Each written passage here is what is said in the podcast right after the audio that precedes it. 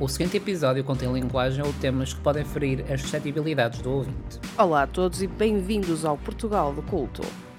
O meu nome é Luís Gomes. E o meu nome é Eva Monteiro.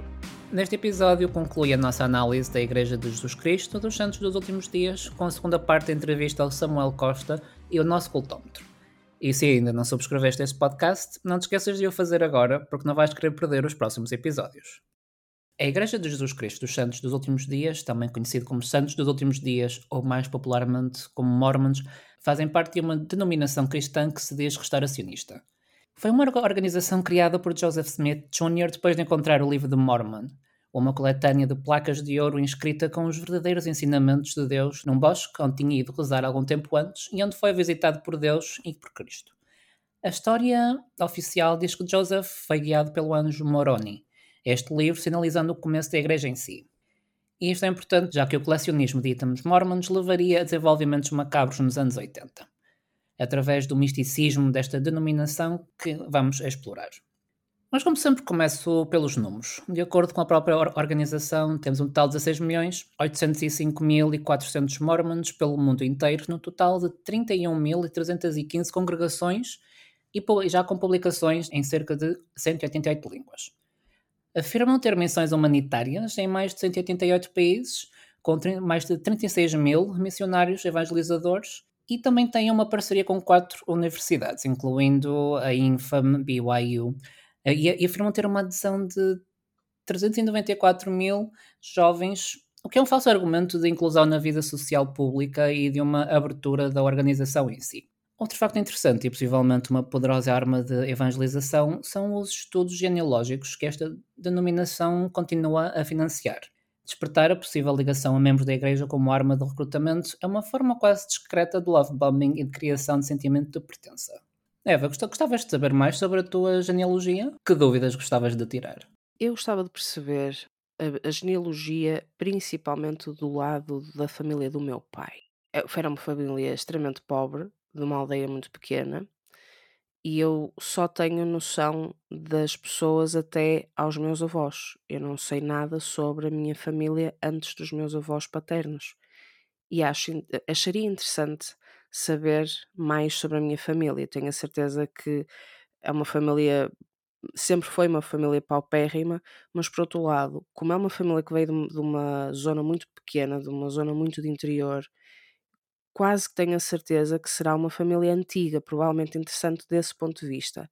Mas precisamente porque pertenciam aos mais baixos estratos sociais, não há muitos registros que eu possa consultar e eu não vou encontrar nenhuma ligação à nobreza, nem nada que se pareça. Portanto, não há, não há nada escrito, não, não se sabe de onde é que nós viemos propriamente. Mas é uma coisa que eu gostava muito de saber.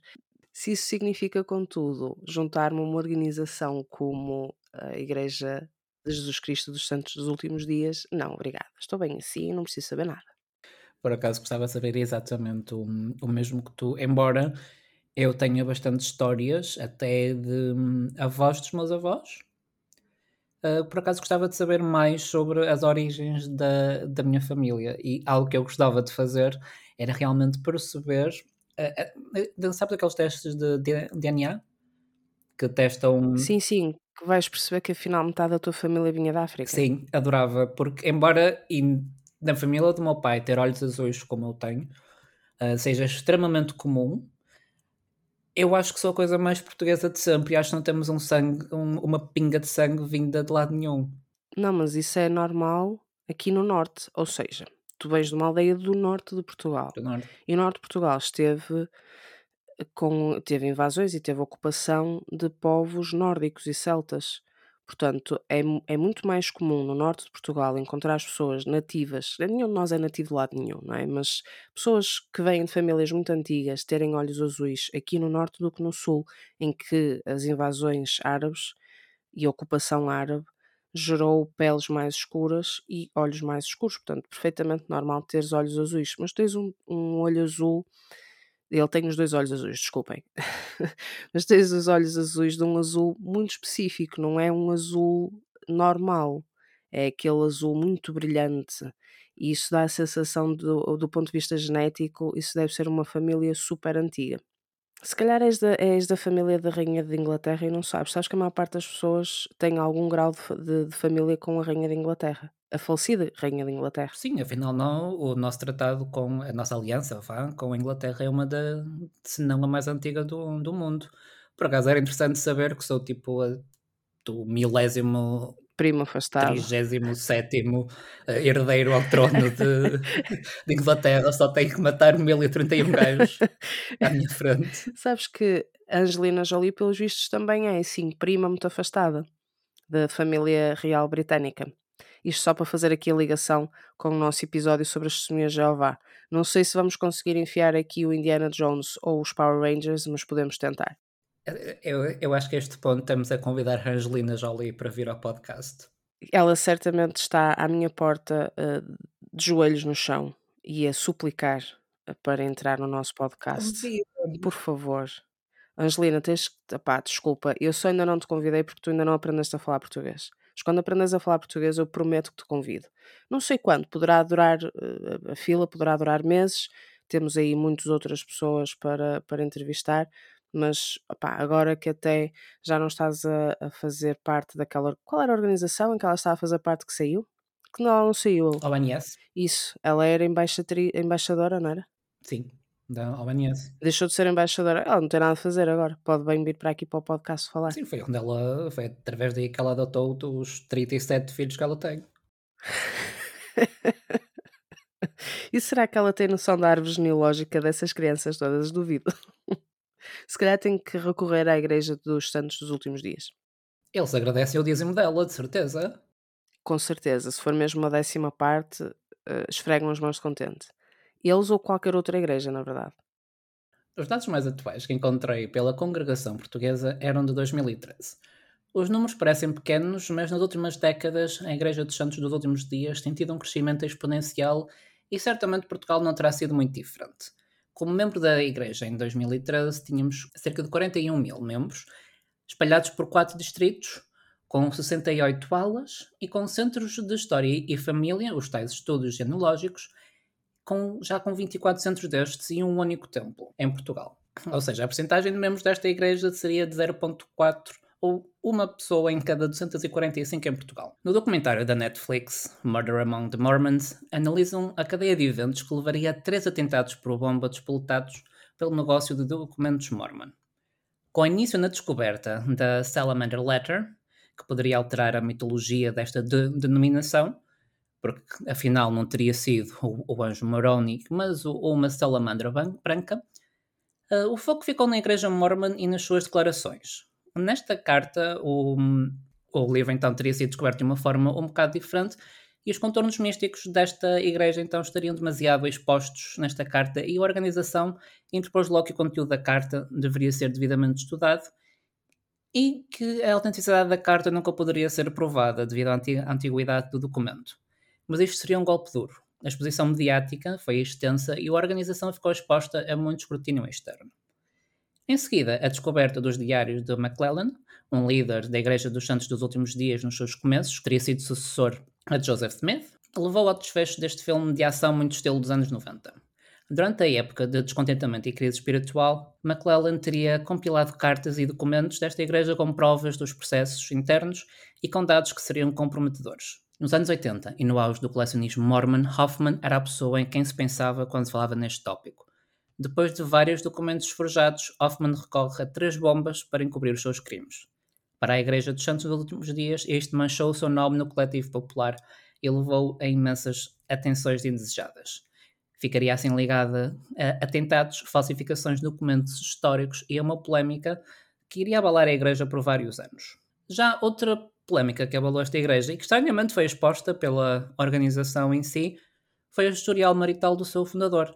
De acordo com uma, uma aplicação que quase passou despercebida, Joseph Smith teria tido cerca de 40 esposas entre os 14 e os 56, sendo que algumas eram casadas com outros membros da igreja, mas lhe estavam reservadas a si para a vida eterna no próximo mundo. Os outros membros celebrariam então um celibato, talvez. Este artigo afirma ainda que estima-se que cerca de 40 mil moradores de Utah mantêm hoje casamentos polígamos, apesar da Igreja Mormon insistir que não são membros da sua confissão que em 1890 rejeitou a poligamia. Este é, em boa verdade, um, um estereótipo ainda muito associado a este grupo. Imaginas-te num, num casamento poliamoroso? Não. É a resposta mais curta que te posso dar, mas de facto não me imagino num, relacionamento destes. Há aqui uma grande distinção entre um relacionamento poliamoroso e um relacionamento mormon, de poligamia. São duas coisas muito distintas. Eu não me identifico com o sentimento de uma relação poliamorosa, não, não me imagino a amar mais do que uma pessoa, eu sou intrinsecamente monogâmica e estou muito bem com a relação que tenho. Não, não imagino agora ter mais um namorado que também seria namorado do meu namorado, ou mais uma namorada que seria também namorada do, do meu namorado. Isso tudo me faz muita confusão. Se calhar é uma questão de, de cultura, provavelmente será mesmo uma questão de cultura, mas não, não me imagino. Por outro lado, não só não me imagino, mas isso eu não me imagino, mas aceito. Ou seja, se, se respeito. tiver amigos, exatamente, se quiserem ter uma relação com 20 pessoas e estiver tudo entre vós se estiver tudo bem entre todo, todos os participantes e toda a gente lá estiver um, bem de saúde mental e ninguém estiver a ser manipulado e estiver um, tudo a ser muito claro e as pessoas se sentirem bem, perfeitamente. Aceito, cada um faz o que quer dentro das suas quatro paredes ou fora delas, não tenho problema nenhum. Outra questão completamente é a poligamia. E aqui o argumento da, da Igreja dos Santos dos Últimos Dias é que não é poligamia no sentido em que eh, há conhecimento parte a parte. As, as mulheres aceitam isto. Mas eu pergunto, será que aceitam? Eu não aceitam porque não têm como aceitar. Quando tu entras num culto destes e és endoctrinado desde criança que vais ser esposa de um homem que vai ser escolhido para ti e que vais ser a primeira ou a vigésima esposa desse homem, tu não tiveste propriamente escolha. A escolha só pode ser tomada quando a pessoa está informada e quando a pessoa tem liberdade para, para fazer outra escolha que não essa. Portanto, neste caso, não me parece que essa escolha exista. Portanto, não só não me identifico com um casamento desses, como não o posso aceitar. No entanto, e isto não é surpreendente, provavelmente para quem me conhece, há coisas do estilo de vida mormon que não me são assim tão estranhas este preparacionismo que eles têm é algo com que eu me identifico em, algum, em algumas instâncias.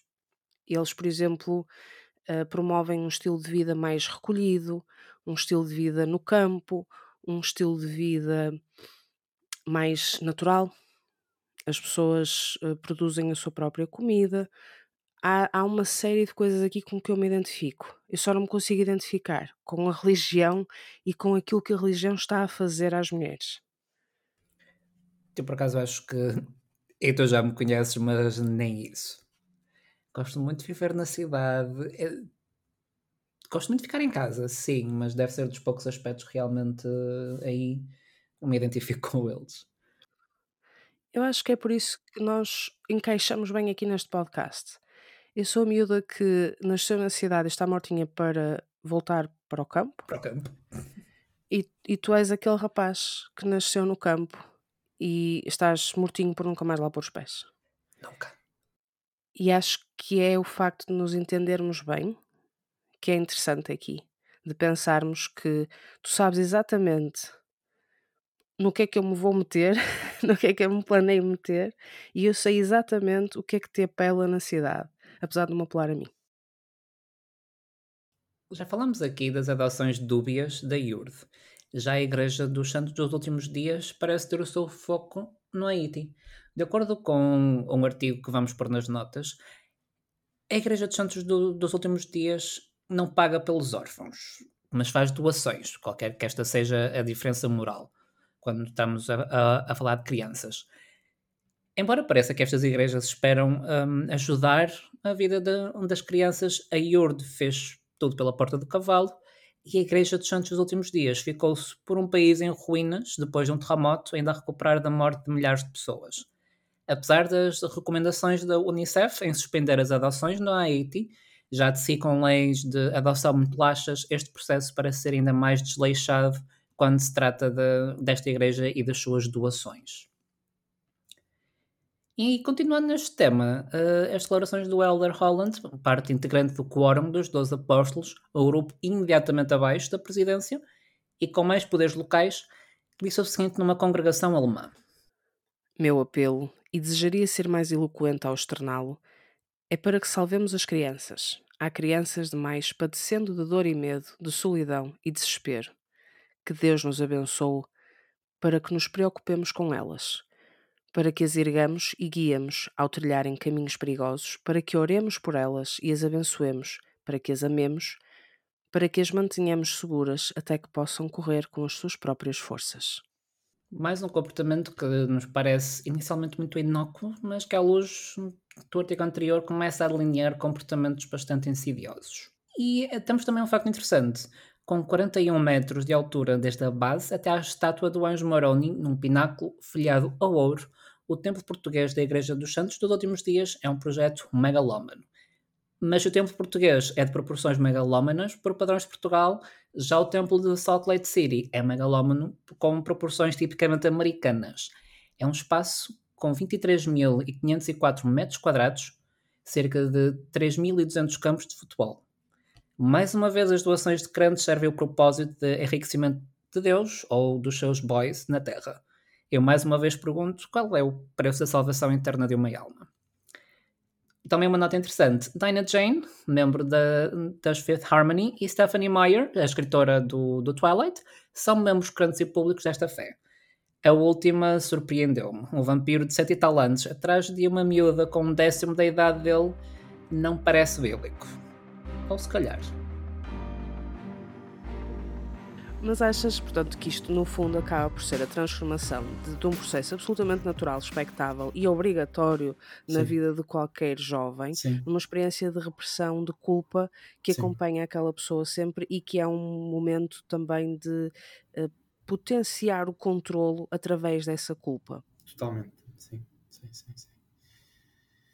Sim. E em relação, por exemplo, ao papel das mulheres, estávamos há pouco a falar sobre o casamento, uhum. inclusive tinhas-nos tinhas -nos dito que se tu tivesse uh, ido de acordo com o que estava planeado dentro da igreja, ter, uhum. ter te casado com uma mulher mormon, uhum. uh, que não foi o caso.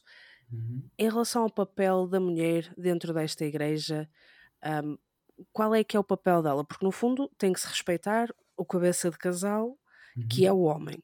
Uhum. Onde é que fica a mulher no meio disto tudo? Onde é Na que cozinha? fica a mulher?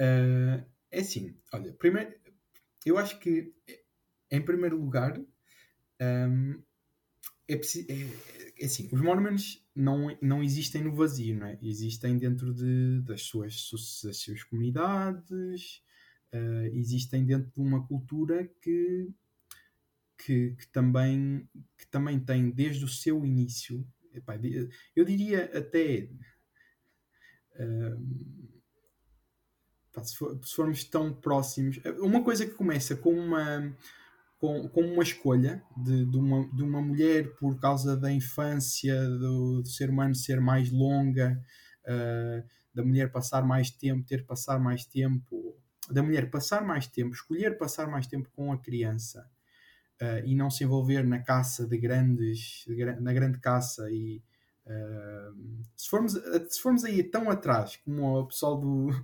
do, antes do Neolítico, uh, podemos encontrar o que começa por ser talvez uma escolha de, por parte de mulheres de, e que, que passa a ser uma, uma, uma, uma restrição não é? de, de que, do que é que a mulher pode ou não fazer, do que é que o homem pode ou não fazer.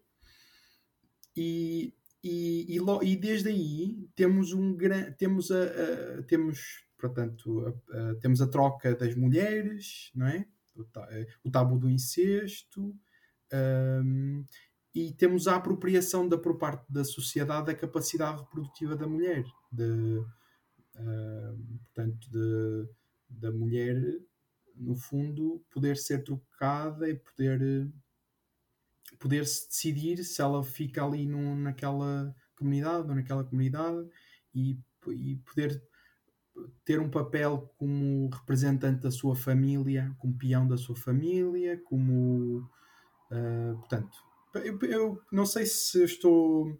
Portanto, o que eu estou a tentar dizer é que uh, ah, existem práticas sociais que uh, remetem a mulher a um certo, a um certo papel de apenas de, de, de quase de um, de, de um útero, não é?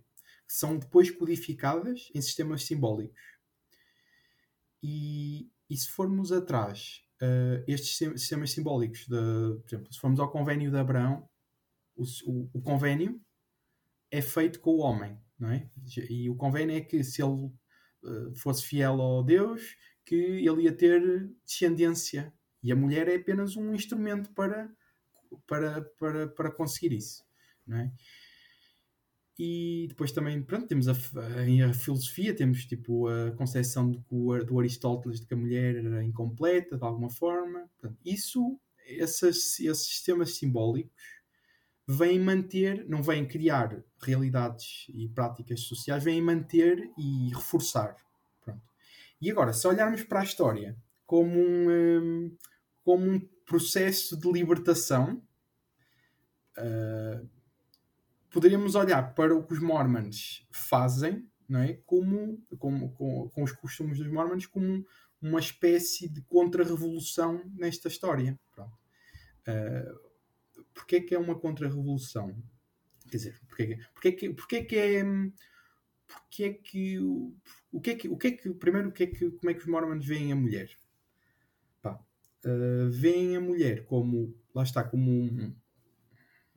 Em primeiro lugar, um ser com capacidade de reproduzir-se, de reproduzir, uh, também como homem, mas uh, no, no, sentido de, de, de, de, de gestar, não é? E, e, e, dizem que, que ela deve nutrir, que o papel da mulher é nutrir e cuidar e não sei o quê. Pronto. Uh, e, e quem não se encaixa, e isto é, tudo é muito certo e muito bom e muito aceitável se isto for uma escolha, não é? Agora, se isto for uma, uma imposição e se quem não, sei, quem não tiver neste molde uh, não pode expressar a sua. Uh, o que é, não é? O seu. Uh, então, pronto, é, é problemático. Pronto. E eu diria que é isso. Mulher, apesar da ginástica que se vai fazendo, a história da igreja, tipo, quando houve a, a amenda dos direitos iguais nos anos 70 dos Estados Unidos, a igreja fez campanha e deu fundos e não sei o que para, para que não avançasse esta alteração na legislação. E, e mesmo quando houve a proposição, ou, pá, isto eu só sei nos termos em inglês, a Proposition 8 da Califórnia, relacionada com o casamento entre pessoas do mesmo sexo, a igreja opôs-se, fez vídeos sobre isso em 2000 e pouco. Uh, ah, 2000 e pouco, talvez 2010. Uh, ah, pronto. Portanto, a igreja é um agente de, que, que pretende manter uh, a ordem patriarcal, digamos assim, de, de, que o homem, a família é, um, é baseada no casamento entre o homem e a mulher o papel do homem é prover materialmente e, e, e dar um, uma liderança, e o papel da mulher é ter filhos, criar os filhos e obedecer ao homem. E suponho eu mais do que uma mulher, certo? Porque aquilo que acaba por tornar os mormons um bocadinho um, conhecidos no mundo todo é toda esta celama da, da poligamia. Hum. Sim, sim. Então é assim, os, os mormons hoje em dia não praticam, pelo menos a igreja, o, portanto, a Igreja dos Cristos dos anos Santos dos últimos dias, o, o ramo principal do movimento mormon, não pratica a poligamia. Uh, no entanto, uh, não quer dizer que isso não, teja, não esteja dentro da sua doutrina. Uh, portanto, um, Joseph Smith uh, o, fundador da igreja, acho que ele casou, se casou com mais de 40. Isto é, é, é parece um, um, número um bocado de, caricatura, mas eu penso que se forem identificadas são mais de 40 mulheres. Uh, a primeira delas, ele tinha, diremos assim, a sua mulher a sua mulher, uh, a mulher que foi a mulher dele durante a vida inteira, Emma Smith. E, mas eu diria que eu não, não sei muito bem se foi foi alguns entre 1800, a igreja foi fundada em 1830, tal, alguns entre 1831 e 1836 ele, ele começa ele, ele terá casado com uma rapariga de 14 anos que é Fanny Alger uh, e essa menina essa rapariga era ela tinha estado a, a, a, trabalhar em casa dos Smith, na casa deles, a ajudar com, com as tarefas de casa. E quando ele casa com ela, ele, ele, não, ele não pede. Portanto, já aqui temos a questão do, do consentimento, que é tem uma pessoa com um poder desmesuradamente maior ou incomparavelmente maior uh, numa comunidade a, a, fazer um avanço sobre outra não é? que está ali numa situação muito, muito, muito débil, não é? muito frágil. Já aí há um grande problema de consentimento, mas depois ainda há outra coisa que ele não ele pede ele pede a mão ou ele pede pede uh, em casamento por intermédio dos pais do pai. Portanto penso penso que é, é é um bocado é revelador não é? Um, uh, que a mulher nem, nem este, nem caso desta menina, ela nem, nem, nem poderia recusar isto ela própria, não é? Seria, seria a família dela que poderia pôr e dispor disto. Pronto. Depois há aqui, depois as coisas tornam-se cada vez mais. Ele, há ali um período em que ele agudiza isto e há, há várias. Uh, há várias interpretações deste fenómeno. Uh, há, há, até um historiador que é membro da Igreja ativo que de, até avalia este comportamento do, do, do, casamento plural de Joseph Smith quase muito parecido com o que ele diria que era um, que era um pecado. Que, é, porque ele escondia esta escondia uh, esta uh, há, um, há, até relatos dele casar ir para o meio de um bosque com uma, uma das mulher, uma mulher casar com uma mulher uh, o casamento é oficiado por um dos apóstolos e a mulher está vestida de homem para não levantar suspeitas. É, é, portanto, e, no meio da floresta. No meio da floresta. Que só por si já levanta algumas suspeitas. Sim. É, algumas suspeitas fundadas, não é? Uh, pronto, e portanto, há aqui, uh, portanto, há aqui alguns indícios que ele tentava esconder inicialmente, inicialmente e tentava esconder, depois, hum, há aqui uma. uma, uma portanto, há, há, autores que veem o surgimento do o, o, início, os Mormons, ou o movimento Mormon, como um, um grupo apocalíptico que achava que a vida no, nos anos no, no, no, no, século XIX a vida era, seria muito curta, a sua a influência do, das, das, escolhas que tomássemos agora nesta vida muito curta seria teria consequências eternas e, e que era preciso uh, que rapidamente o mundo iria acabar e que era preciso uh, gerar descendência para uh, para o para o milénio para o, a, a, época de transição que depois iria que se iria dar. Um, e então enquadram isto de, no, na coisa de ah, ok, ele fez isto porque tinha esta, esta doutrina do, de que o mundo precisávamos de gerar descendência, fortalecer a igreja, não sei o quê. Pronto. Por outro lado, há pessoas que olham para isto como uma forma de cimentar relações, porque a maior parte das mulheres eram casadas, porque eram casadas com muitas vezes com pessoas dentro da liderança mais próxima da igreja. Uh, mas, é, mas é interessante, eu ainda no outro a ver a forma como Joseph Smith se defendia, de, se defendeu deste, da primeira vez que estes, que estes, que estes casos começaram a ser públicos. Foi, foi um, um dos conselheiros dele. Foi uma altura em que ele até penso, saiu da igreja, desse Oliver Cowdery, uh, e, e o acusou, acusou Joseph Smith de ter, de, ter de, de, de praticar adultério. E a defesa dele não, não foi que ele não tinha praticado, mas a defesa era que ele não tinha admitido que tinha praticado adultério. Pronto. Uh, é um preciosismo. Mas, porque ele, né, já nessa altura, ele já, já, já seria casado com mais do que uma mulher. E, portanto, então, vamos dar aqui uma sequência histórica a isto. Né? Pronto, há, há, um período em que Joseph Smith está ali timidamente a, a, casar com algumas mulheres, depois ele agudiza esta coisa. Depois, em 1844, uh, ele já teria, quando ele morre, uh, já agora ele morreu, ele morreu uh, morto por uma, um grupo de pessoas numa cadeia. Portanto, ele estava preso numa cadeia por ter mandado fechar uma, uma por ter destruído uma, uma, uma, uma oficina de impressão de um jornal. Também muito interessante, muito, muito simbólico, né? Uh, e, e ele Isso morre... não é nada uma violação do direito de, de... do direito da imprensa e a liberdade da palavra. Sim. Não é nada disso. Não. E pronto, ele quando, e depois ele, ele morre.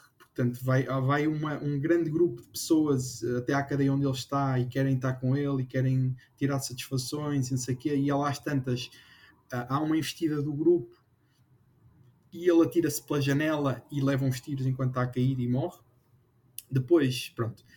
Nesta altura, a prática da poligamia já era, uh, era não era pública, uh, era reservada aos, aos ao, ao, digamos assim, ao, ao, ao círculo de poder uh, pronto, assim mais imediatamente próximo, assim os, os 12 apóstolos, os homens influentes na comunidade, era uma espécie Inner acho... circle, não é? Inner circle, portanto, sim. as pessoas mais, mais eh, poderosas normalmente sim. são aquelas que têm acesso àquilo que é bom.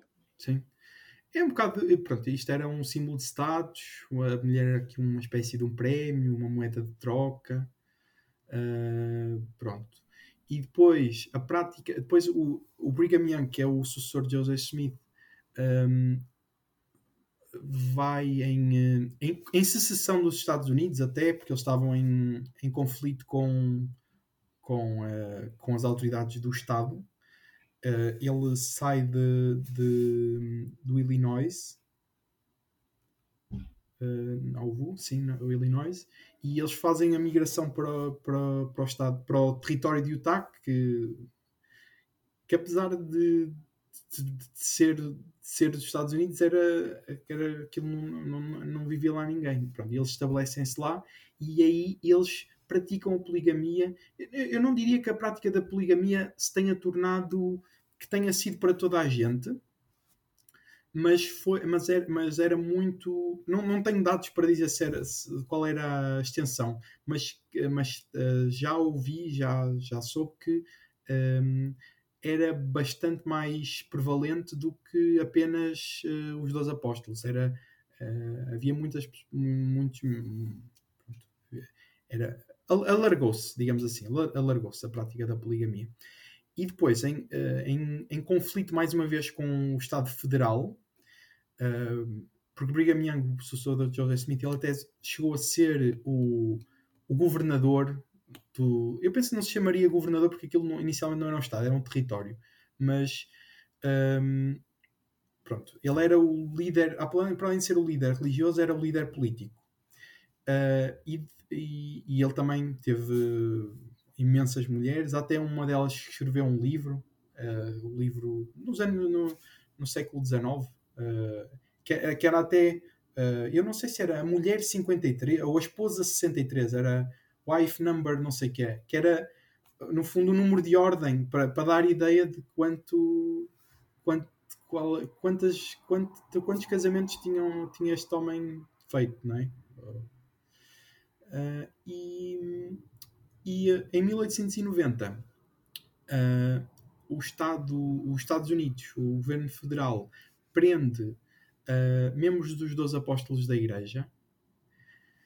Uh, e é nessa. E até umas fotos na internet deles vestidos com umas listas.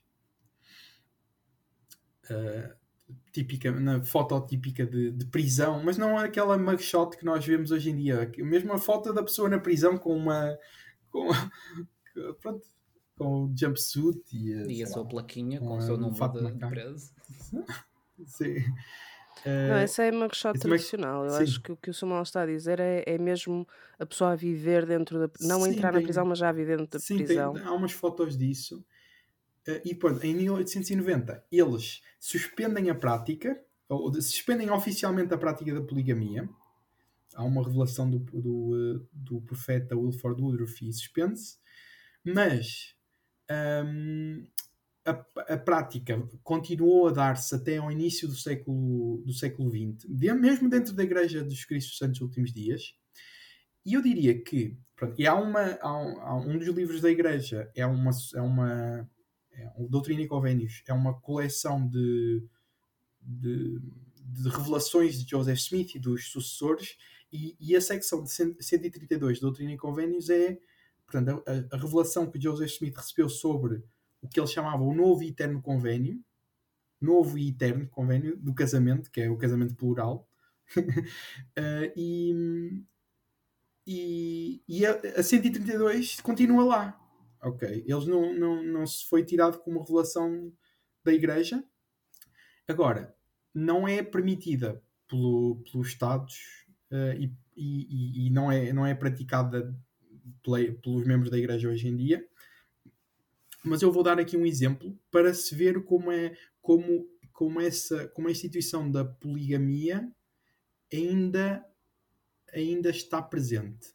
Uh, numa coisa tão simples como o casamento da minha mãe. A minha mãe foi, foi casada com meu pai uh, e depois uh, ela divorciou-se. Né? Ela foi casada com meu pai no templo, divorciou-se civil e depois, quando foi querer casar-se novamente, porque o meu padrasto Inicialmente ele não era membro da igreja, mas depois decidiu tornar-se membro da igreja. E eles foram se casar. Então a minha mãe, foram se casar, queriam se casar no templo.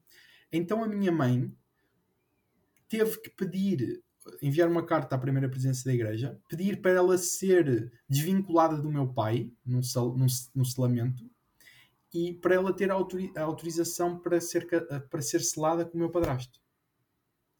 Agora, isto é o que, é o que uma mulher tem que fazer. Um homem, se quiser casar-se, por exemplo, o, o, profeta, o profeta atual, o Russell M. Nelson, ele já foi casado com a mulher, mas a mulher dele morreu. Ele, quando se quis casar novamente, ele não teve que pedir, não teve que anular o casamento anterior dele. Mas ele... na próxima vida aquela mulher continua a ser mulher dele. Juntamente Exatamente. com as outras que ele tenha. Exatamente. É pois, mas é isso. isso. não vai acontecer com uma mulher que não vai ter vários exatamente, maridos, não é? Exatamente. Não, quer dizer, é assim, o que eles dizem, o que eles dizem a, a minha mãe estava muito preocupada com isto e não sei o quê, então ela perguntou a, a, um, a um líder da igreja, então, mas isto, como é que vai acontecer isto, não sei o quê? E a resposta é, o senhor tem os seus caminhos, não sei o quê, pronto. Uh, mas a verdade é que ela, ela teve que se, portanto, ela teve que porque a, a, preocupação da minha mãe não era com o marido, era com os filhos. Como é que vai ser? Os filhos são parte do casamento, como é que não sei o quê. Uh, e aí é que foi dito que havia. Que planeta é que vão ficar? É, aí é que foi dito que, que há um, uma sabedoria superior que vai tratar disso, mas. Não, mas, mas a parte de, daqui do, da minha mãe ser uh, para se casar, uh, ela, ela já não está casada com o meu pai para todo sempre Portanto, ela vai ficar com o meu padrasto de acordo com as crenças mormons. Portanto, é aqui uma, Isso não lhe faz assim confusão na parte em que é para todo sempre e depois deixou de fazer, deixou de ser para todo sempre? Porque Deus se encarregará de fazer com que já assim, não seja para todo, sim, todo sempre. Está, não é... causa ali. Sim, mas, mas depois eh, há uma, uma, um monte de racionalizações, porque existe também aquela escritura do, do uh, o sacerdócio. Quando uh, os Mormons interpretam aquela conversa entre, entre Jesus Cristo e Pedro, das chaves, Pedro és a rocha, e sobre esta, chave, esta, esta rocha uh, edificarás a minha igreja. igreja. qualquer coisa assim. E, e tudo o que ligares no céu, uh, tudo o que ligares na terra será ligado no céu, e tudo o que ligares na terra será desligado no céu. Então eles acreditam que há o poder para fazer isso, e portanto, a partir daí, uh, o homem tem o poder e a autoridade para agir em nome de Deus pronto, pode fazer isso, ligar e desligar as coisas no céu e na terra. e mais atualmente com a, a poligamia, temos também o caso do, do Warren Jeff, que casava não só menores, como era ele próprio polígamo. Como é que viste todo este caso? Sim, olha, pronto, só para verem como, na minha, no meu entender, a Igreja blinda um bocado a sua, o, o, o entendimento. Eu, eu nunca tive. Eu tinha ideia de que havia, de que havia grupos polígamos nos Estados Unidos. Como a Igreja nunca fala muito sobre esta história da poligamia, só diz, ah, isto já foi, mas a certa altura uh, Deus disse ao profeta que já não era para ser, e não sei o quê. Uh, como, como eu não, eu não eu nunca tive contacto, nunca, não, não, não sabia sequer, como Mormon, não sabia sequer uh, que relação é que estes, estes grupos tinham com a igreja, que era uma espécie de uh, ramos né, do mormonismo. Pronto, não, não... E eu, eu só venho a conhecer, já tinha ouvido o nome Warren Jeffs na televisão, na, nas notícias, aqui há uns anos, eu só conheço um bocado melhor a história quando, agora quando saiu este documentário de Netflix do, do Keep Sweet. Uh, e, que é muito interessante, de facto. Sim, e ele é ali, pronto, ele eh, ganha controlo sobre a educação, né, a educação dos jovens, estabelece ali como uma figura, era um dos filhos, mas havia muito mais filhos do tal rule on Jeffs. Se o homem tinha não sei quantas mulheres e, e, e, tinha filhos, tinha vários filhos, ele consegue, ele consolida uh, a liderança dele, uh, pronto, elimina, eliminando, digamos assim, adversários internos e, e, e usa do, do, do, poder que ele tem ali como, como educador naquela comunidade para ter um, um pronto, a influência um, como é que eu vejo isto? Uh, vejo isto com uma, uma grande infelicidade de, de, haver, de haver aqui práticas de, de escravidão ligadas a isto. Uh, de escravidão que, que, que os clientes de, de construção, de, portanto, a igreja tinha uh, equipas de pessoas principalmente rapazes jovens, mas também raparigas e adultos, que trabalhavam em construção. E, e eles ganhavam os, os, os, os, concursos porque eram extremamente mais baratos do que, do que os outros. Porquê? Como será? Porque eles tinham acesso a uma fonte gratuita de, de trabalho, de escravatura. E, e, e, os clientes deste pessoal, os clientes, não eram, não eram eram, eram empresas uh, grandes uh, e, e, pronto, empresas que convivem muito bem com esta coisa da escravatura. Uh, e os vizinhos, porque lhes dá dinheiro quando eles vão às compras, não é? Até porque se, tu, se cada homem tem 20 ou 30 esposas, com, com famílias gigantescas, uhum. tens aí a tua mão de, de obra gratuita. Uhum. Uh, mas também tens uh, pessoas que têm que fazer imensas compras, eles têm que comer. Pois. Portanto, os supermercados ali da zona estão muito bem com esta situação. Eles querem bem é que eles tenham mais filhos e que tenham mais esposas e que estejam ali todos a trabalhar uh, eh, 10 horas por dia para dar, uh, para dar lucro ali à, à igreja e às comunidades circundantes. Sim. Uh, é, é, muito triste depois a forma como, a, como a, o acesso à educação que estas pessoas têm. Uh, epá, tem ali um, é uma versão tem uma versão LD, uma versão FLDS de de, da história, da biologia, tem uma versão FLDS da história, tem uma versão FLDS, sei lá, talvez da matemática também. Uh, é, é, um monte de, de, vidas que não tiveram capacidade de realização. E, mas, é, mas é interessante, quem é que são estas pessoas que falam? Este documentário, por acaso, eu acho que está bem feito, eu, eu gostei de o ver. Um, as pessoas que, que são ali os porta-vozes Uh, especialmente aquelas duas irmãs, filhas do senhor, do senhor que era um engenheiro inventor, que tinha algo. Portanto, aquela família não era, não era uma família comum, não é? Uh, o pai tinha laços de negócios, tinha, para já tinha tido uma educação que não era a educação que a igreja lhes dá. Uh, e o pai tinha, tinha relações comerciais com pessoas fora da igreja. Então a vida familiar destas, destas raparigas que falam no documentário uh, era uma vida familiar um bocado diferente, talvez, do comum FLS. Uh, tinham ali, talvez. pronto, falavam ali, tinham uma liberdade para falar ali dentro daquela casa que não teriam fora de casa. E isso talvez é o que dá, mesmo havendo ali a poligamia e as várias, várias famílias a viver no mesmo teto e não sei o quê, é, é, elas também não, não são, não, não, não ganham força, elas ganham por força para sair daquela comunidade porque o que tinham em casa talvez afirmasse um bocadinho, não, mas isto não é, isto que estão a, estão a querer impor não, não, não é a minha realidade, eu vou, eu vou aqui procurar outro sítio, uh, vou tentar transcender isto e, e, uma, das, uma das irmãs é hoje em dia uma ativista sobre o direito de, das mulheres à educação e, e, e, não se afastou daquela comunidade, não, não rejeitou a comunidade. Um, faz Ela trabalho. trabalha dentro da própria comunidade, não é? Para, para se certificar de que as raparigas uh, que estão dentro daque, daquele ramo fundamentalista do mormonismo conseguem pelo menos aceder a um pouco mais de educação do que acederiam se ela lá não estivesse e também de fora o ativismo dela seria impossível. Uhum. Sim, sim, sim. Sim, portanto, eu antes de, da igreja, antes, de, antes deste antes de sair da igreja e antes deste documentário, eu não tinha noção do que, é que eram estes grupos. Quer dizer, não tinha noção do que, é que era a FLDS. Mas já agora, esta parte do fundamentalist, uh, a, a Igreja Mormon tem uma visão for, for pegar, tem uma visão fundamentalista ainda da, da, da, da, história do mundo. A Igreja Mormon. Eu, eu, só estou a dizer isto porque chama-se FLDS, Fundamentalist uh, Church of Jesus Christ of Latter-day Saints, é este grupo do Jeffs.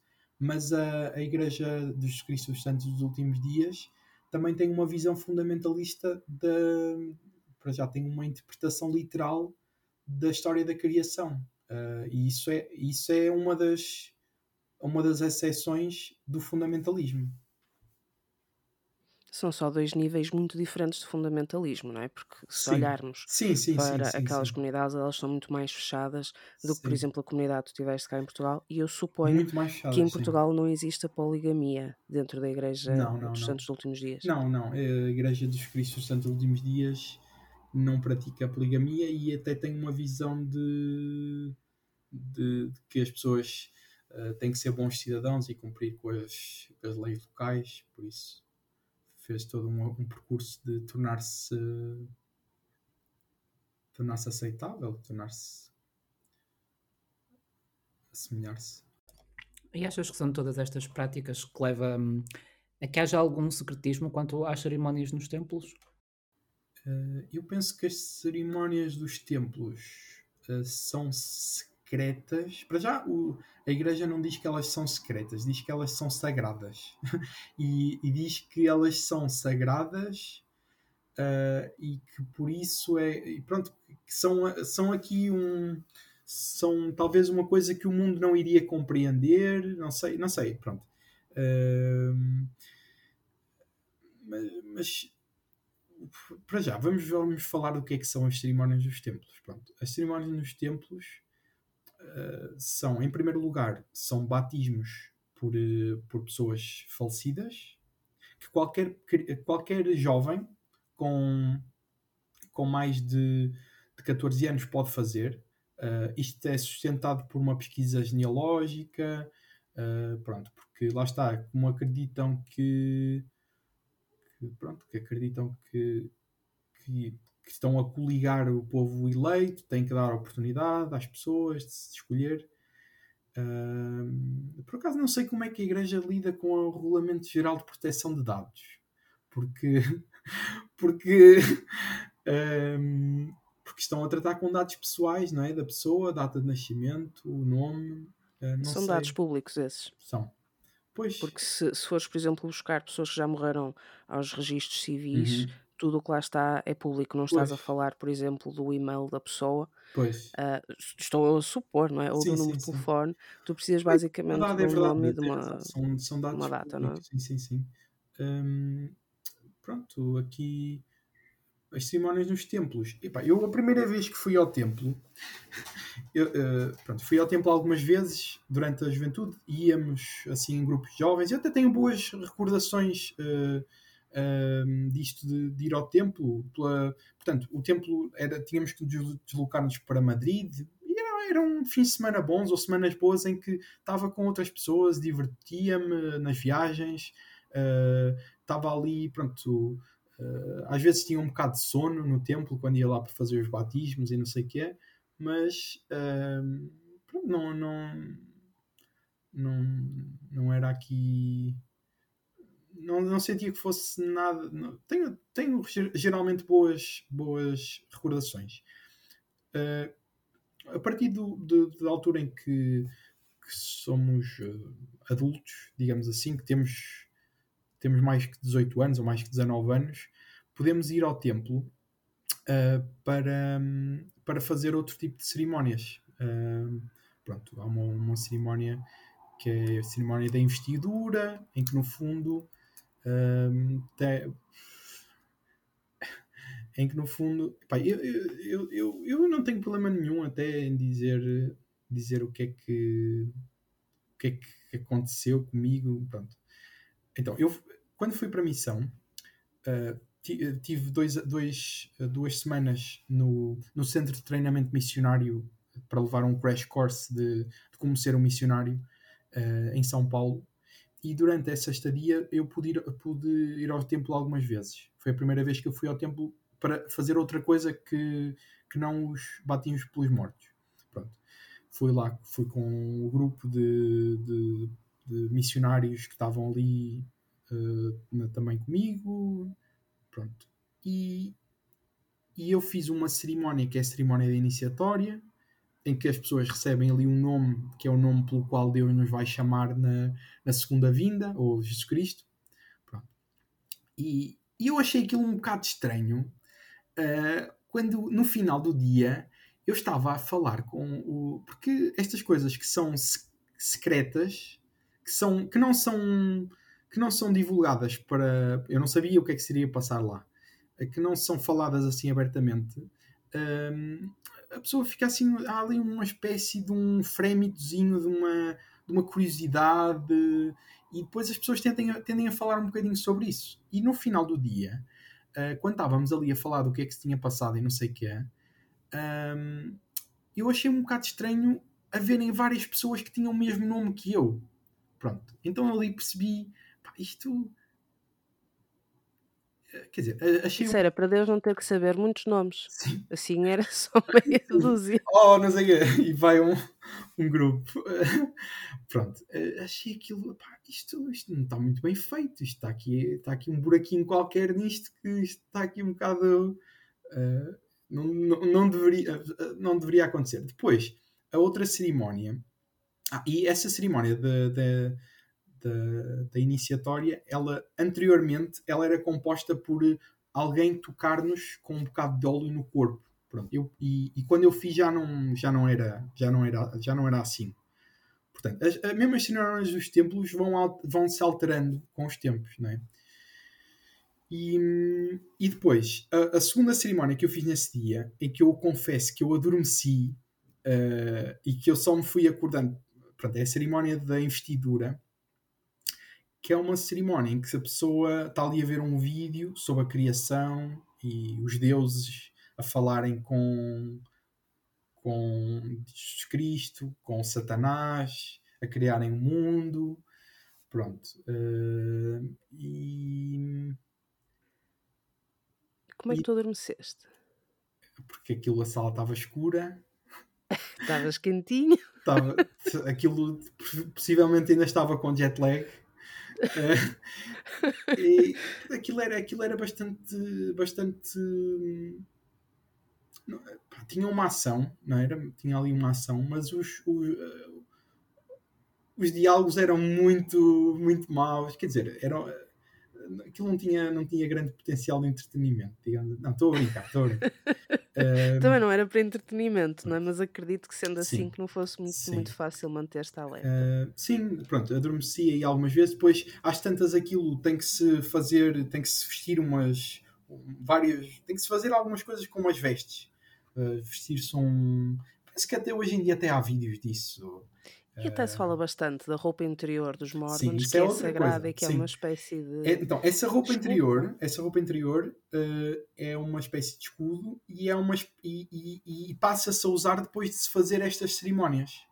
Portanto, primeiro uh, tem- tem-se esta cerimónia de, de dar um novo nome, vestir-nos com outra roupa, uh, depois na iniciatória, depois na investidura, estamos ali a ver, a ver um vídeo sobre o, o mundo, a criação do mundo e o plano de Deus, e vamos tendo que pôr uns pôr um- um- uns aventais, tirar uns aventais, uh, pôr uma coisa de um lado direito da uh, uma, na alça direita, depois pôr a coisa na alça esquerda. Há ali alguma, alguma interatividade limitada que eu penso que tem um propósito pedagógico e que eu penso até que estará afundada em cerimónias da maçonaria.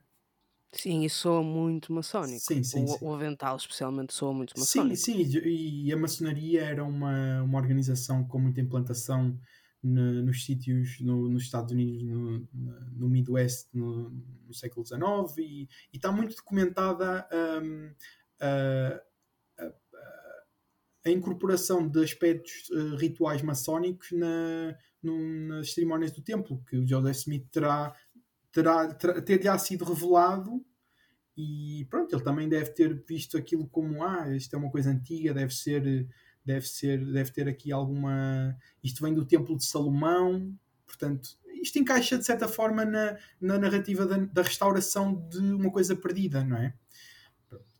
E a alta ritualização também te dá um sentido de pertença. Quanto mais ritual tu tens que fazer, mais investido tens que estar na- nas crenças que estás a professar.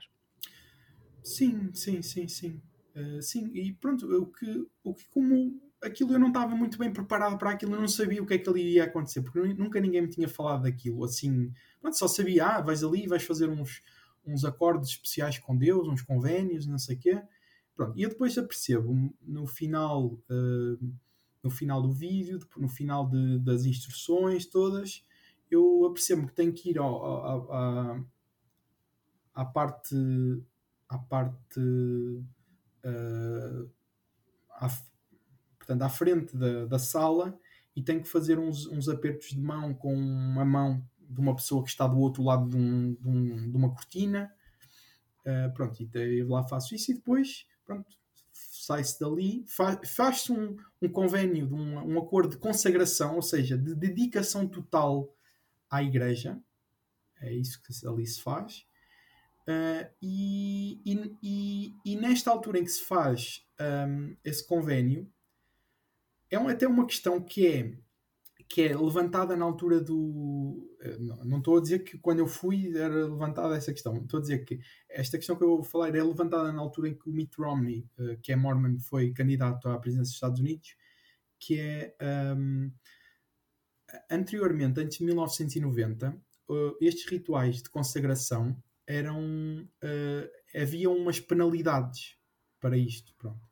E essas penalidades era que se eu algum dia uh, falar sobre estas coisas, uh, fazia-se o sinal de, de esventrar a pessoa e de, e de cortar a cabeça. Pronto, era, era fazia-se ali um, um, Que violência! Sim. Fazia-se ali um, um, um acordo de que aquilo, o que se passava ali era secreto, aquele acordo de consagração e dedicação total era secreto, e, e se dissesse alguma coisa sobre isso, autorizava-se a pessoa a matar, a ser, a, a, a ser morta, não é? E esventrada, que, quer esventrada. dizer, se- uma pessoa ser morta Com um já é tiro, mau, não é? sim. Mas ser morta por esventramento é, é uma violência muito grande. Mas também reforça a ideia de que há uma necessidade muito grande de secretismo em relação a essas, essas cerimónias, Sim, eh, sim, o que sim. Compreende-se, não é, dentro deste contexto, mas é uma violência enorme, principalmente para uma pessoa que não sabia o que ia, não é? Ao- Qual é a experiência que vai ter, não Uhum. está minimamente preparado para, Sim. para se para ver Sim. um- ou para sentir isso. Sim, então, pronto, coloca-se esta questão. Uh, pronto, hoje em dia faz-se esse convênio, mas não se, não se evidencia parte das penalidades. Mas uh, na altura em que o Mitt Romney uh, se candidata à presença dos Estados Unidos, questionam-se Pá, um, será que uma pessoa que faz este tipo de convénios de, de, de eu agora estou a utilizar a palavra convénios, alguma coisa que faz este tipo de pactos uh, de secretismo uh, poderá, não, não será que as, as crenças desta pessoa e, a, e, e, o, e a dedicação completa que esta pessoa deve a uma, a uma organização vão condicionar a ação dela como um decisor político? E, e pronto, e, e até e há um, um, jornalista inglês que faz essa pergunta a um dos membros dos Dois Apóstolos e ele diz que não, que já não se fazem essas penalidades, não sei o quê, mas a verdade é que sem, mesmo sem essas penalidades, que são evidentemente uma coisa muito gráfica, muito um, e muito e muito palpável, uh, há esta coisa da, da dedicação plena que seja numa pessoa que está a candidatar a presidente dos Estados Unidos, seja numa outra coisa qualquer, é um investimento uh, muito grande de, de, energia, de tempo uh, e, e, e, no meu caso, pronto, uh, senti que não, quer dizer, não, eu não quereria investir, investir o meu tempo nisto e estar aqui nesta a, dar, a dar a minha energia, a dar a minha, o meu ser a esta organização. Pronto. E, e é isso. É, é assim, eu acho que o que é que o que é que pode ser a raiz deste secretismo? Pode ser uh, uma certa coisa, uma certa noção de exclusividade, não é? Que, que tu sentes que que, que, és, que és especial de certa forma. Se, se fizeste, tiveste aquele, fizeste aquelas coisas, uh, cumpriste com os mandamentos, és agora uma pessoa eleita de certa forma por estares aqui a entrar neste sítio que não que, as, que a generalidade das pessoas não entrará Pronto. E, e é um, é um, acaba por ser um prémio também, um sinal de, de estatuto, de, de, separação e de, de exclusividade face ao, ao mundo. Pronto, mas... O secretismo acaba por potenciar o elitismo das pessoas que, que se tornaram parte desse grupo pequeno que um dia serão deuses, não é? Sim, elitismo também. Elitismo também, sim, sim, concordo. Eu tenho uma pergunta para te fazer de cariz mais mais pessoal. Achas que a Igreja dos Santos dos últimos dias segrega e exclui a, a comunidade LGBTQ em Portugal? Uh, eu não, não conheci durante a minha, a minha frequência à igreja, durante o período em que estive ligado à igreja, não conheci muitas pessoas que se identificassem como gays, transexuais, Uh, não, não, não conheci muitas pessoas. Conhe soube, não, na altura não sabia, soube de dois casos, de duas pessoas até que tinham idade parecida com a minha, que cresceram em paralelo, digamos assim, comigo, apesar de eu não ter sido muito próxima, porque, porque não eram da minha área, não eram de Gaia, de, de onde, do sítio onde cresci, eram de outros sítios. Uh, e o que eu soube desses dois casos é que as famílias uh, aceitaram as pessoas, aceitaram, não, não, não fizeram que, o que muitas, muitas, muitas vezes acontece de rejeitar e de, uh, de, de, dizer tu não fazes parte aqui da família, uh, de desvalorizar a experiência da pessoa, ou de tentar mudar a pessoa. Pelo que eu soube, estas pessoas, quando estas famílias aceitaram. mas, agora, isso foram as, as decisões das, destas duas famílias. Agora, qual é que é a posição da Igreja? A posição da Igreja é que não há problema nenhum em que as pessoas se identifiquem como qualquer uma destas coisas, como lésbicas, gays, transexuais, qualquer coisa, desde que a pessoa não exprima A pessoa pode pensar sobre as coisas à vontade, mesmo a pessoa não pode agir sobre isso, agir sobre o seu desejo ou agir sobre a sua a sua a sua é interessante que como a igreja aborda esta questão porque a igreja nunca nunca diz que isto é uma característica uh, da pessoa diz sempre uh, refere-se a, a, isto como uh, por exemplo um, a homossexualidade refere-se como atração por pessoas do mesmo sexo. Uh, e enquadra sempre isto numa questão de decisão.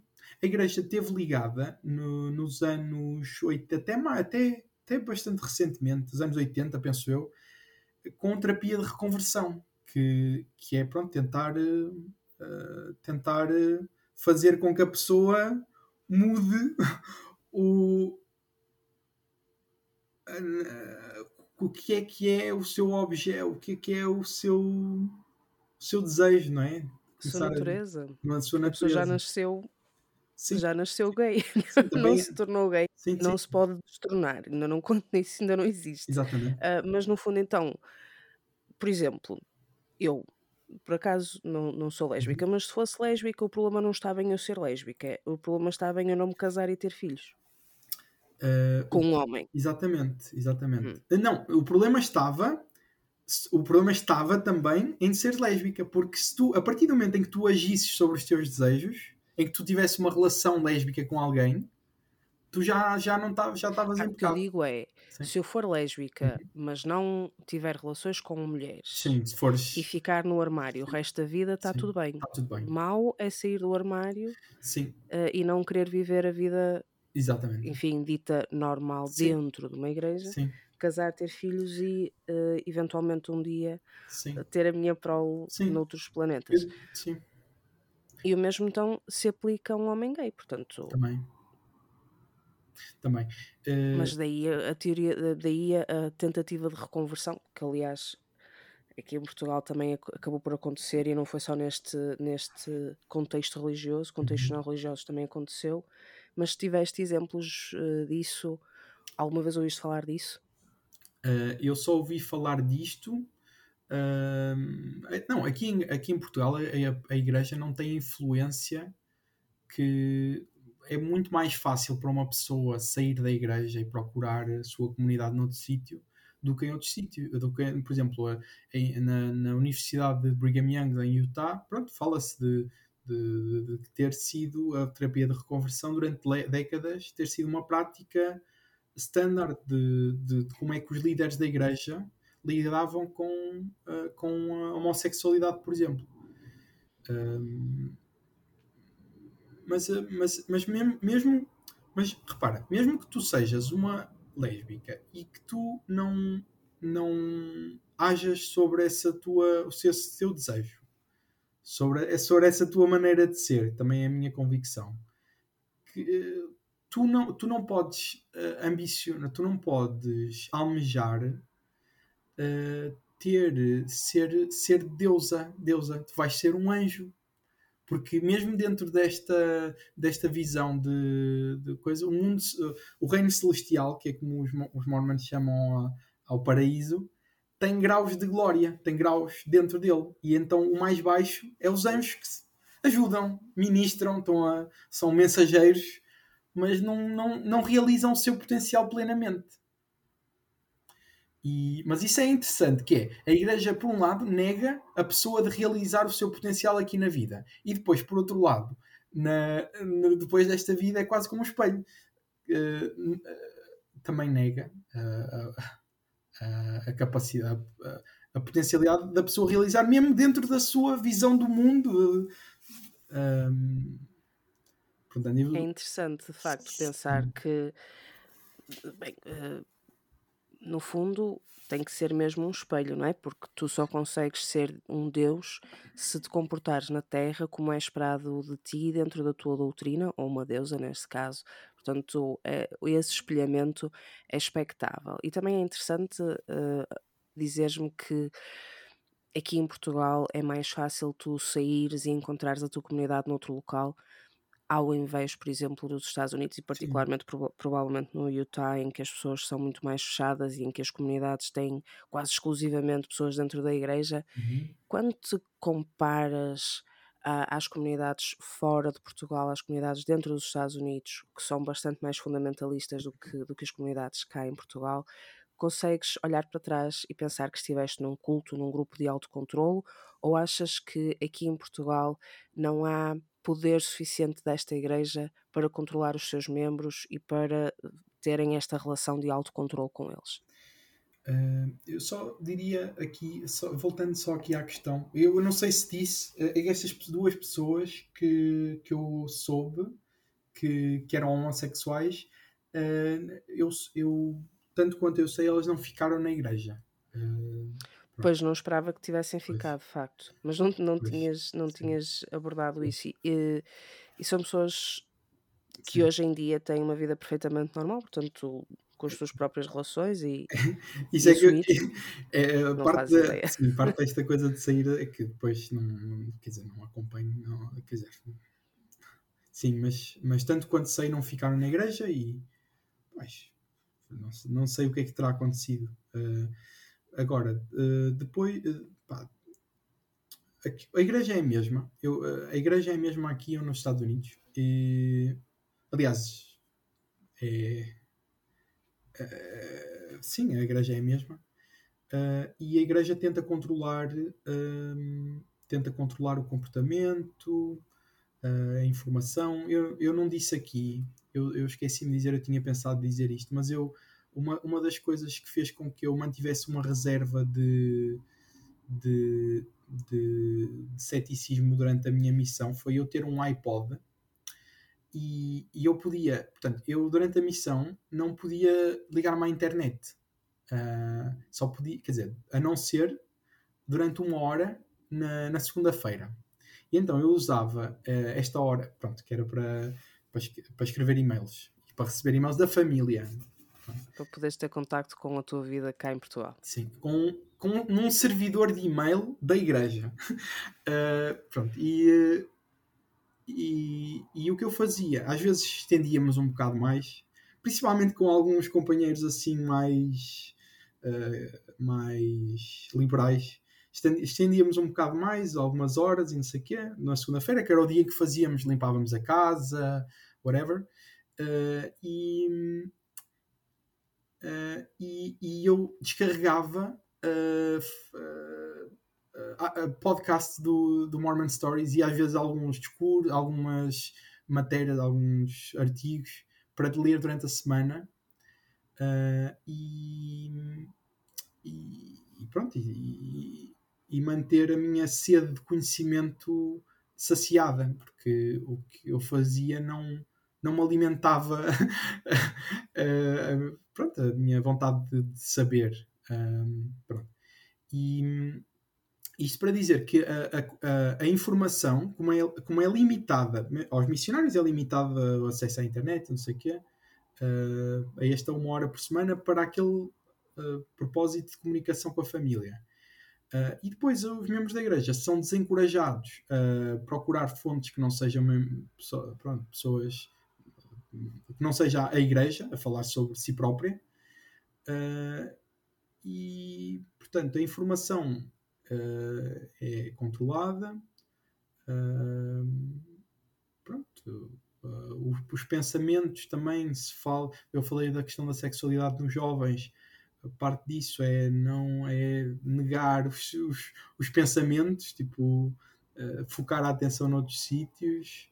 Uh, portanto, eu acho que há aqui, há aqui, vários, há aqui vários níveis de controle que sim, eu considero que estive num grupo de autocontrole uh, e considero que, que, só considero que pronto, o custo de saída para mim foi mai, menor do que seria se eu vivesse noutro sítio. Pronto. Uh, Sim, era provável que se estivesses no Relações. Utah, no momento em que saísses, perdias provavelmente o teu emprego, Sim. toda a tua família, eh, toda a tua vida social ficaria para trás, não é? sim. Pelo Exatamente. menos conseguimos perceber aqui que, que em Portugal ainda não existe influência suficiente para, para que uma coisa tão grave consiga acontecer, mas eu tenho que concordar contigo. Há muita coisa que é de um controlo imenso, uh, e no fundo foi por isso que nós quisemos abordar um, a Igreja dos Santos dos Últimos Dias aqui no podcast Portugal de uhum. Culto, porque apesar de não termos uma grande expressão de Mormons em Portugal, as pessoas que lá estão uh, são altamente influenciadas por doutrinas que podem danificar a forma como eles veem o mundo e a forma como lidam com, com as pessoas que estão ao seu redor.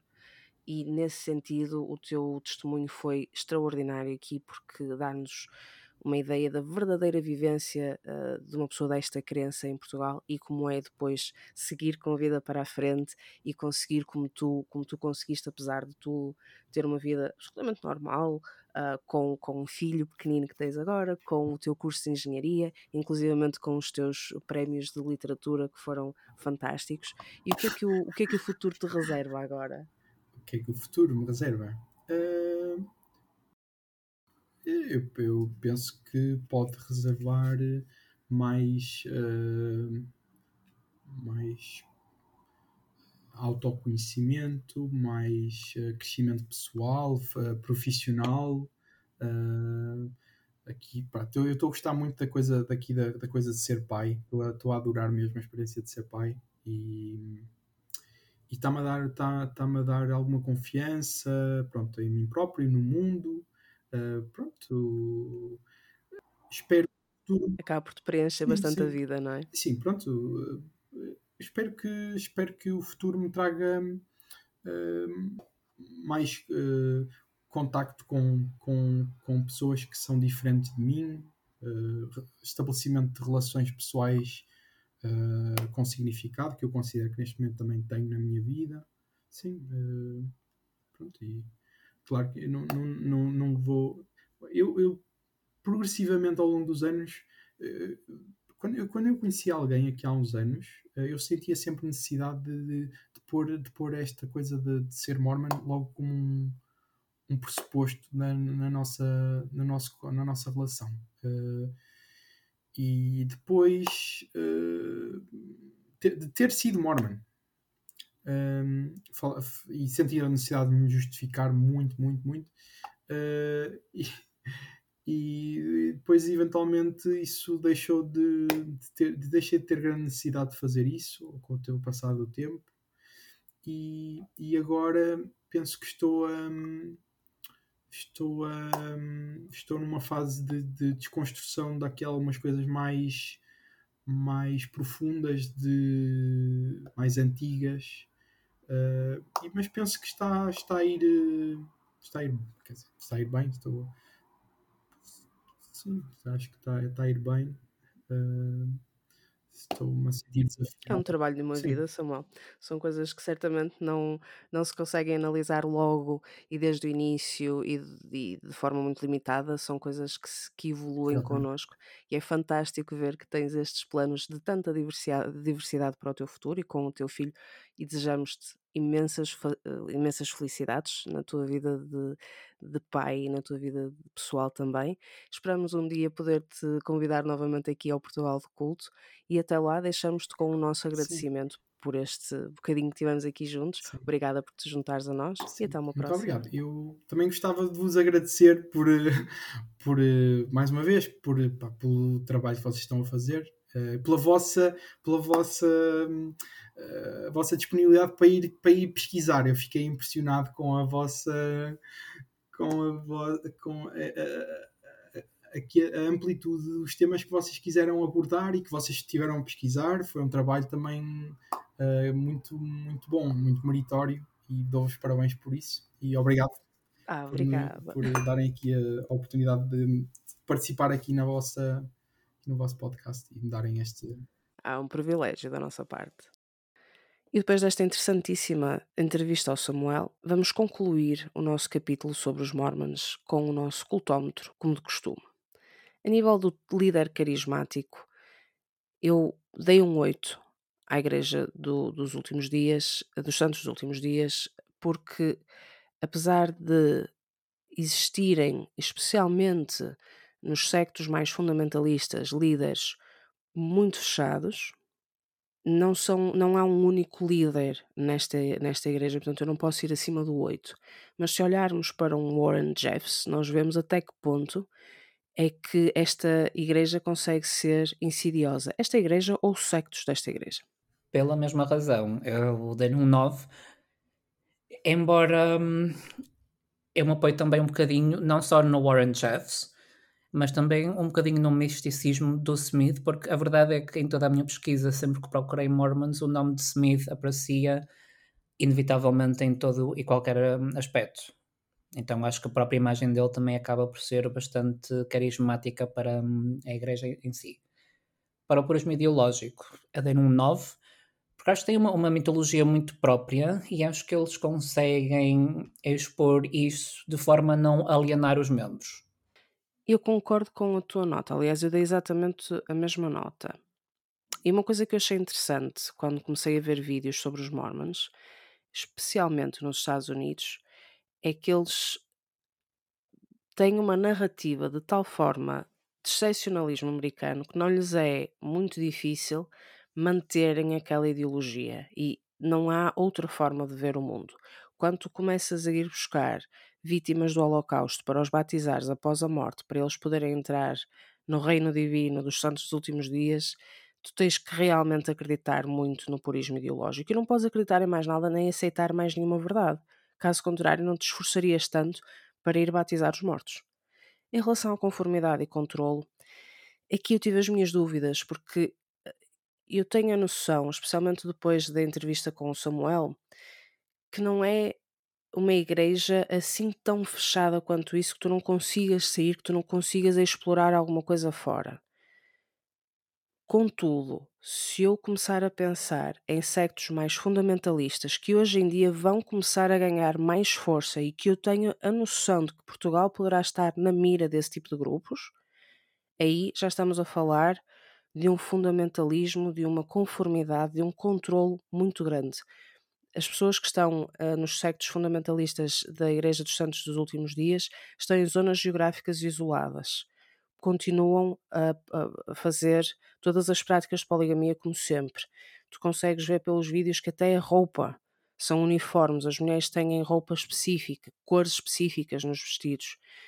Há aqui muita conformidade e controle, mas não é em todas as igrejas ou em todas as denominações pertencentes à, à, à crença da Igreja dos Santos dos Últimos Dias. Portanto, aqui eu fiquei-me pelo 7. Eu fiquei-me pelo 8. Acho que, como as religiões que nós abordamos anteriormente, tens a parte do recrutamento e atividades ligadas ao grupo, para a forma de controlar o tempo, mas acho que lhe dei um bocadinho mais por causa lá, lá está da, da roupa, todo esse tipo de aspectos, acho que é um controle que, embora não. Eles não conseguem exercer um controle absoluto, tu não moras no templo. Mas ao mesmo tempo acho que eles conseguem controlar vários aspectos da vida dos, do, dos membros. Então acho que não conseguia dar menos do que um 8. A mim ninguém me diz o que vestir. Então, na indoutrinação, também lhe dei um 9.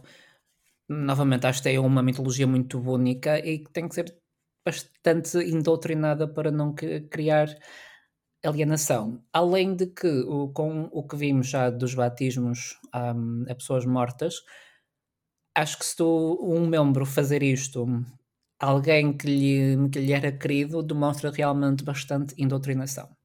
Na indoutrinação eu dei-lhes um 8 precisamente porque há aqui sectos diferentes e eu não posso pôr tudo no mesmo saco. Não posso pôr tudo no mesmo saco. Mas quando nós começamos a pensar que esta é uma igreja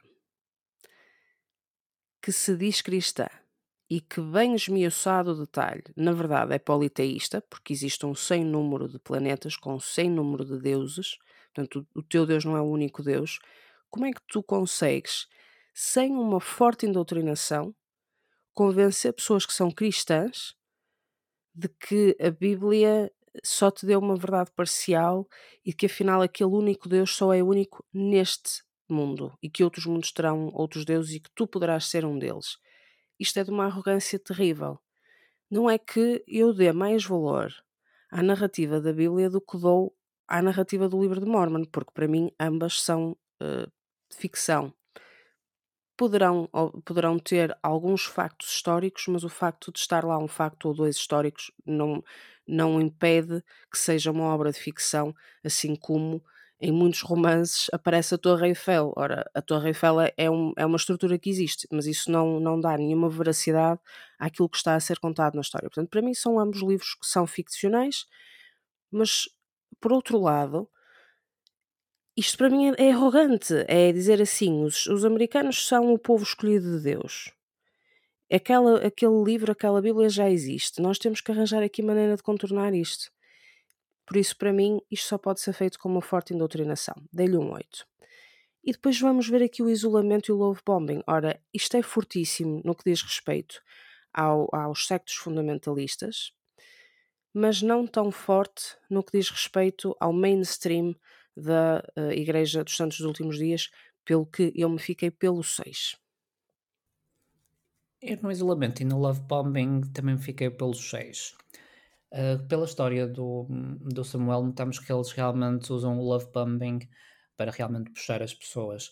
Mas quanto ao isolamento, não parecesse que realmente houve aqui muita separação com o, um, o exterior, então fiquei-me pelo 6.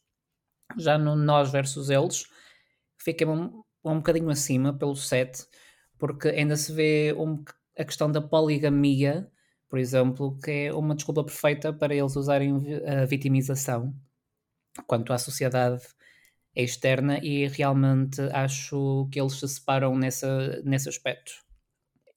E em relação ao nós, eu em relação a nós versus eles também dei um seito um, um pouco pelas mesmas razões e porque apesar de haver sempre um sentimento de perseguição, por outro lado, dá sempre a sensação que eles também querem ser deixados no canto deles, por razões que não são muito benéficas nem muito positivas, mas parece-me que uh, não fazem guerra a outros sectos. Eles são, têm a fé deles e estão ali no canto deles.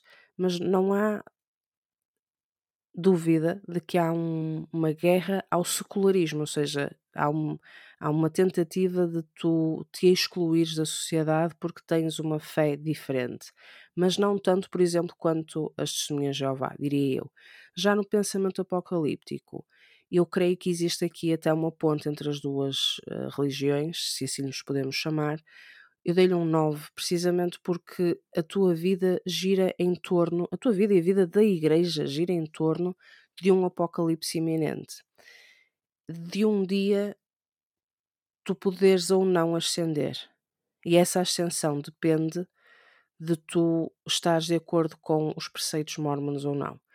E a ascensão aqui vale mais do que em qualquer outra religião, em qualquer outro culto que nós tenhamos abordado, porque aqui a tua ascensão vale tu seres um deus, ou seres uma das muitas deusas cuja função será fazer prole espiritual para outros planetas. Portanto, são, são noções muito diferentes uh, de, de prémio após a morte, mas continua a haver aqui um pensamento fo forte de Apocalipse, o que indica também a nossa dedicação total. Dei-lhes um 8, porque acho que, em comparação com outros cultos, se calhar a tua vida não tem que estar tão centrada. Consegues ter. O que eu quero dizer aqui com a dedicação total, estar no 8 e não estar mais acima, é que tu ainda consegues ter uma vida mais ou menos funcional quando estás rodeado de pessoas que não são mormons, o que não acontece noutras fés. Mas ainda assim, é esperado de ti que tu tenhas uma dedicação total aos preceitos desta religião. Eu dei-lhe também um 8 pela mesma razão, até pela história uh, do, do Samuel, consegues ver que consegues ter uma vida enquanto estás dentro do, do grupo. Embora tenhas que te dedicar com os dízimos e evangelizações e tudo, acho que no fundo consegues ter uma, uma vida fora do grupo em si, o que, por exemplo, nas testemunhas de Jeová não me pareceu que fosse tão possível como, como aqui. Já o preço de saída, eu dei-lhe um 9, porque acho que ainda assim são grupos um bocado fechados em si Uh, até os templos têm, têm requisitos. Tu podes ir a uma congregação, tu que não és crente podes ir a uma congregação, mas ao templo, mesmo os crentes estão bastante limitados. Há um, um número muito pequeno de pessoas que podem aceder a um templo. Um, então, um grupo tão organizado, então parece-me que realmente causa uma, uma perda social relevante. E é aqui que eu vou discordar contigo, porque eu vejo um Samuel ainda a conseguir dar-se com a família e eu vejo um Samuel feliz com as decisões que tomou e que sabe que, enfim, está afastado daquela cultura, mas por outro lado não me parece que ele tenha sido imensamente prejudicado, ou melhor, o preço para o benefício que obteve não foi tão elevado como teria sido noutros cultos, não houve perseguição quando ele saiu. É evidente que eu não posso esquecer-me que o, o Samuel é um exemplo português e é um exemplo específico. Se nós formos a pensar no preço de saída para uma pessoa que está num secto fundamentalista da Igreja dos Santos dos Últimos Dias, esse preço é abismal, provavelmente ainda mais forte do que o preço de uma testemunha de Jeová que saiu do culto. Por isso, aqui eu dei-lhe um preço de saída de 7, considerando que de futuro isto poderia mesmo aumentar se em Portugal nós começássemos a ver este tipo de sectos. Por isso, a minha média, assim de cabeça, como sempre, está nos 7.6. Estou aqui a fazer um cálculo muito rápido também da tua média de cabeça, 8.11. Estás mauzinho. Agora. Eu acho que foi o preço de saída. Foi, um, um bocado. Porque realmente eu acho que eles estão até bastante bem estruturados e acho que essa falta de estrutura pode realmente impactar quando tu sais para uma sociedade muito mais caótica do que o grupo em si parece ser, sabes? Vamos ver como é que em Portugal se vai desenvolver esta igreja no futuro. Esperamos que não. Esperemos que o desenvolvimento seja inverso. então, assim, temos uma média geral de 7,85 e será interessante daqui a uns meses fazermos uma comparação entre cultos e vermos o que é que o que é que os distingue e de que forma é que estas pontuações impactam a nossa visão destes cultos. Gostaríamos de agradecer ao Samuel Costa pela participação nestes dois episódios do Portugal de Culto e a sua preciosa ajuda na pesquisa sobre a Igreja de Jesus Cristo dos Santos dos Últimos Dias. No próximo episódio abordamos uma igreja que foi fundada em Portugal, que tem larga expressão no estrangeiro, mas que parece ter passado pelos pingos da chuva no que diz respeito a escândalos na comunicação social. Falamos da Igreja Maná. Já sabem que podem e devem deixar as vossas críticas e sugestões por mensagem de voz, e-mail ou através das nossas redes sociais. Encontrem-nos no Instagram, Twitter ou no Q, K-O-O. Para quem não gosta do culto ao Elon Musk, parece que a alternativa é mesmo ir para o Q. E cuidado com aqueles moços que brilham ao sol.